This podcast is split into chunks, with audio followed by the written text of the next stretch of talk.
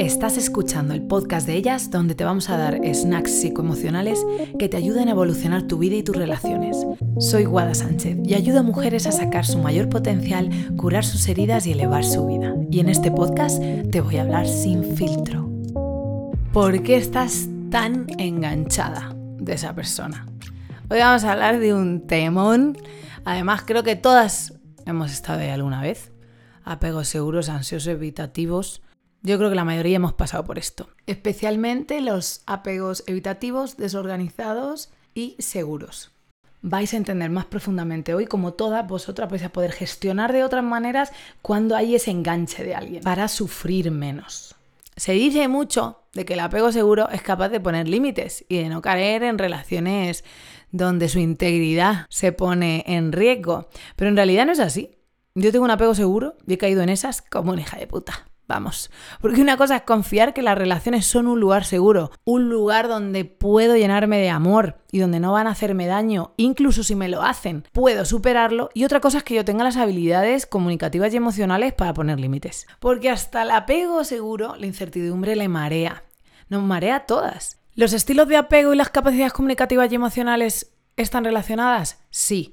¿Todas las personas con estilo de apego seguro tienen capacidades comunicativas y emocionales? No. Que desarrolles tus capacidades comunicativas y emocionales va a estar en la clave de no verte en situaciones de enganche máximo de los que te cuesta mucho salir y que se alargan en el tiempo más de lo que podrían si tuvieras otra manera de gestionarlas. Vamos a explicar este tema navegando por las fases por las que pasas cuando conoces a alguien que te acaban poniendo en esa situación. Así que imagínate esa primera quedada, a lo mejor ese amigo de un amigo o amiga de una amiga alguien que has conocido en el veraneo, por ahí en un viaje o una noche que acabas de fiesta y en las últimas copas te acabas volviendo a casa juntos con esa persona. El caso es que conoces a alguien y te mola. Y a lo mejor pues folláis el primer día o el segundo y hay un huevo de química. Es muy guay el momento, muy guay la noche y muy guay la conexión. Y tu cerebro, llenito de oxitocina, la llamada hormona del amor, la que soltamos cuando tenemos orgasmos, cuando somos madres, cuando abrazamos a personas y que además disminuye el cortisol y nos hace sentir muy ricamente. Con ese subidón te vas tú a casa dando ese primer pasito para el enchoche. ¿Y qué hace tu cabeza? Pues empieza el replay. Hace un replay de la película que acaba de pasar y te vuelves a imaginar besándole, o diciéndote eso que te dijo que te llamó la atención o que te pareció especial, repitiendo en tu mente todos esos momentos que fueron más significativos o potentes de esa quedada. Y piensas, me encanta. Incluso a veces puede ser que te haya pasado con alguien que al principio no te llamaba mucho la atención y luego, tío, es que me ha encantado. Y ahí realmente, si pudieras, le mandarías un mensaje y le dirías que te la has pasado brutal y que te encantaría verlo otra vez. Y en el fondo una parte de ti le encantaría saber, quiere intensamente saber que él ha sentido lo mismo. Pero claro, tú no vas a mandar un mensaje ni de coña. Ni le vas a demostrar a esa persona que te acaba de robar la chotera y el corazón que te gusta. No, no, no, tú calladita. Y a esperar que te mande el primer mensaje él. Y tú esperas esos días Pasa el lunes, pasa el martes, pasa el miércoles y claramente empieza la tensión. Y sigue repitiendo las imágenes en tu cabeza como para convencerte, convencer a tu cabeza que, tienes pruebas de que eso fue guay. Y aunque mueres por escribirle, no le vas a escribir. Y de repente un jueves, ¡pum!, te escribe. Emoción, alegría, desparpajo, me encanta, me ha escrito, esto va para adelante. Y él te dice, oye, ¿cómo estás?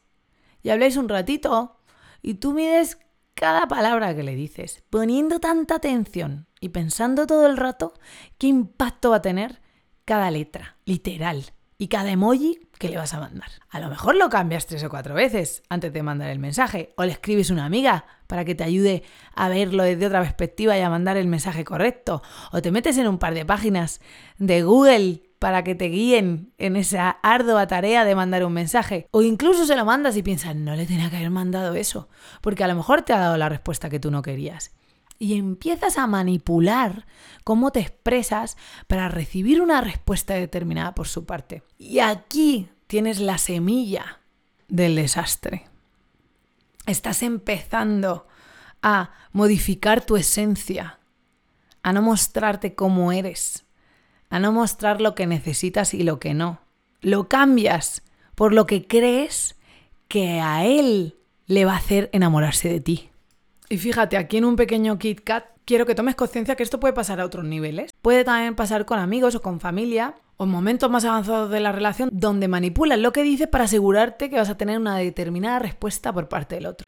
Y bueno, entonces continúas quedando con esta persona y os de vez en cuando, van pasando las semanas, alguna vez lo has visto en tres semanas, alguna vez han pasado dos semanas, tiende más a escribirte cuando está pedo, los encuentros tienden a ser más sexuales que otro tipo de citas, porque en parte, gran parte de la energía de la relación es sexual. Pero claro, hay algo ahí que no te termina de cuadrar. Estás un poco en un tirayo afloja, midiendo constantemente lo que dices y lo que no, y cada vez más enchochada pero también cada vez más insatisfecha.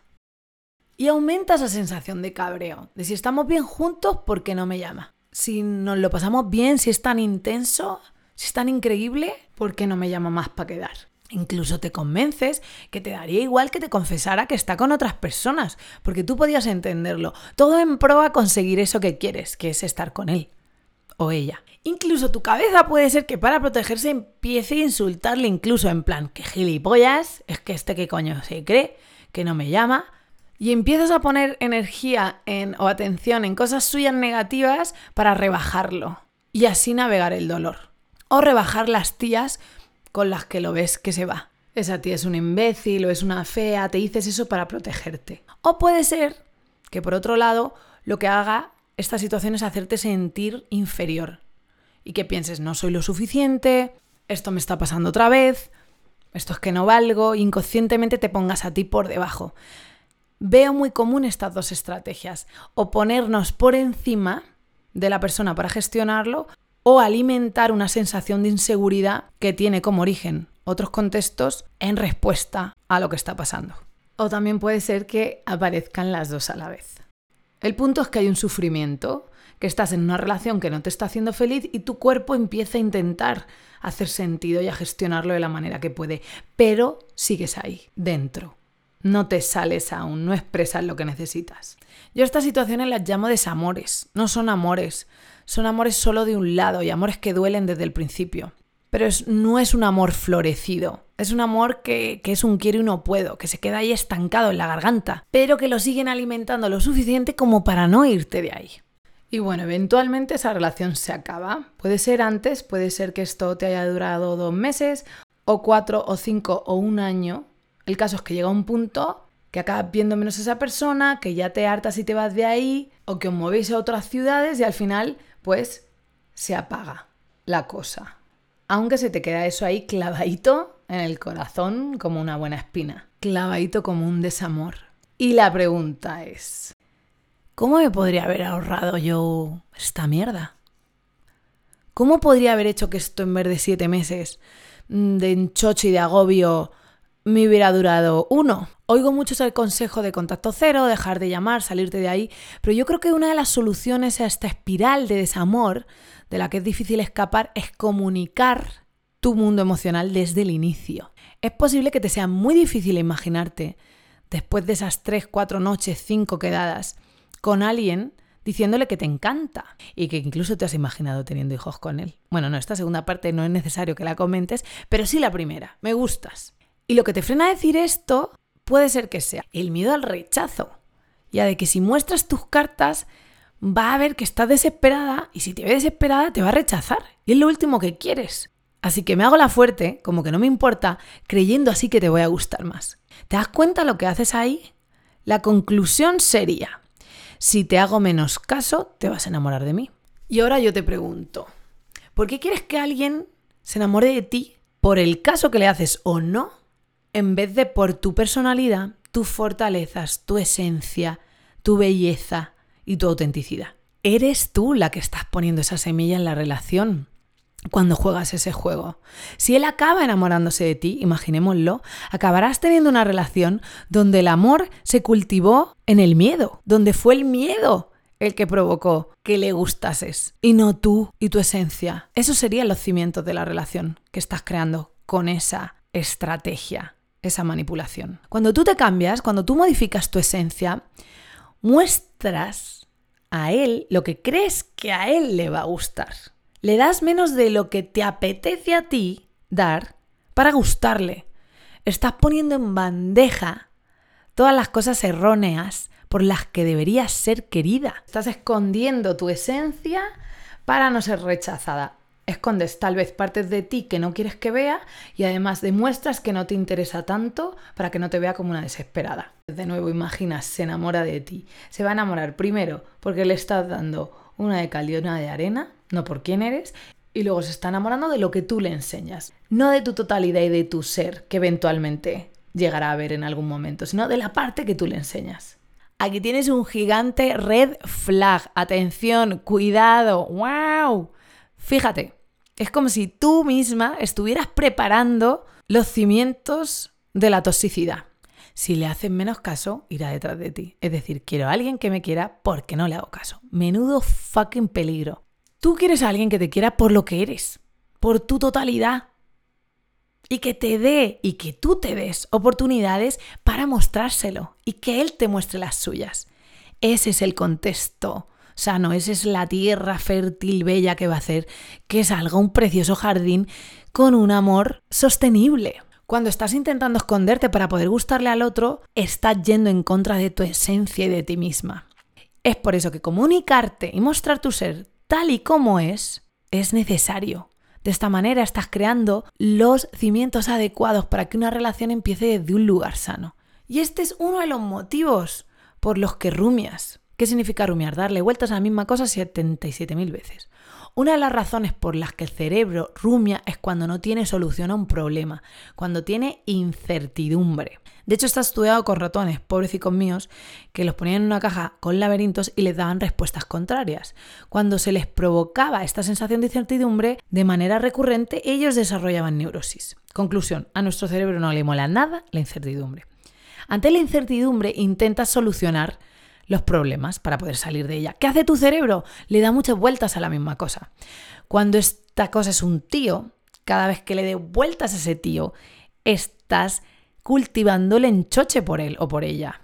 Es una manera perfecta para perder el control. Voy a pensar obsesivamente en la persona que me gusta y esto pasa cuando no sé lo que está pasando, cuando no sé lo que está haciendo, cuando no entiendo por qué no me llama, cuando no entiendo por qué se está comportando así, cuando no entiendo por qué a veces es increíble y a veces desaparece, pero nunca lo preguntas. Nunca desenredas esa duda, porque nunca pones las cartas sobre la mesa. Entonces tu cerebro va a seguir pensando obsesivamente, le vas a dar muchas más vueltas, va a hacer que te enamores, efectivamente, como la estrategia que tú decías, si no le digo las cosas claras, si no le hago caso, le voy a enamorar, pero este amor viene de un lugar muy tóxico, viene de un lugar obsesivo, donde te enganchas a la otra persona por lo que te dé y por lo que no, por la incertidumbre, no por la esencia que tengáis juntos. Y la manera de romper este bucle de la muerte, donde es la incertidumbre la que hace engancharos, es cortar la incertidumbre, con una buena conversación. Con esto no te digo que después de esa primera noche le mandes un mensaje de tres páginas diciéndole, confesándole tu amor. No. Está guay jugar. Está guay el flirteo del inicio, un poquito el misterio y esa incertidumbre inicial. Pero que esa incertidumbre sea sostenible, sea sana. En el momento que empieza el sufrimiento, es una buena señal para que tú empieces a comunicarte. Aprender a comunicarte desde el principio, en el momento que el dolor empieza y que tus necesidades y tus límites están siendo sobrepasados, es mucho mejor que vivir huyendo del rechazo. Es mejor que aprendas a navegar el rechazo, que puede ser que a veces suceda, a que tengas que vivir negándote a ti misma y descuidándote a ti misma. El rechazo forma parte de la vida. Puede ser que a veces encuentres un tío con el que tienes mucha química y ese tío no está al mismo nivel que tú. Es lícito y normal porque hay con gente con la que vas a machear y con gente con la que no. Es importante que tu cuerpo aprenda a navegar esa sensación de rechazo.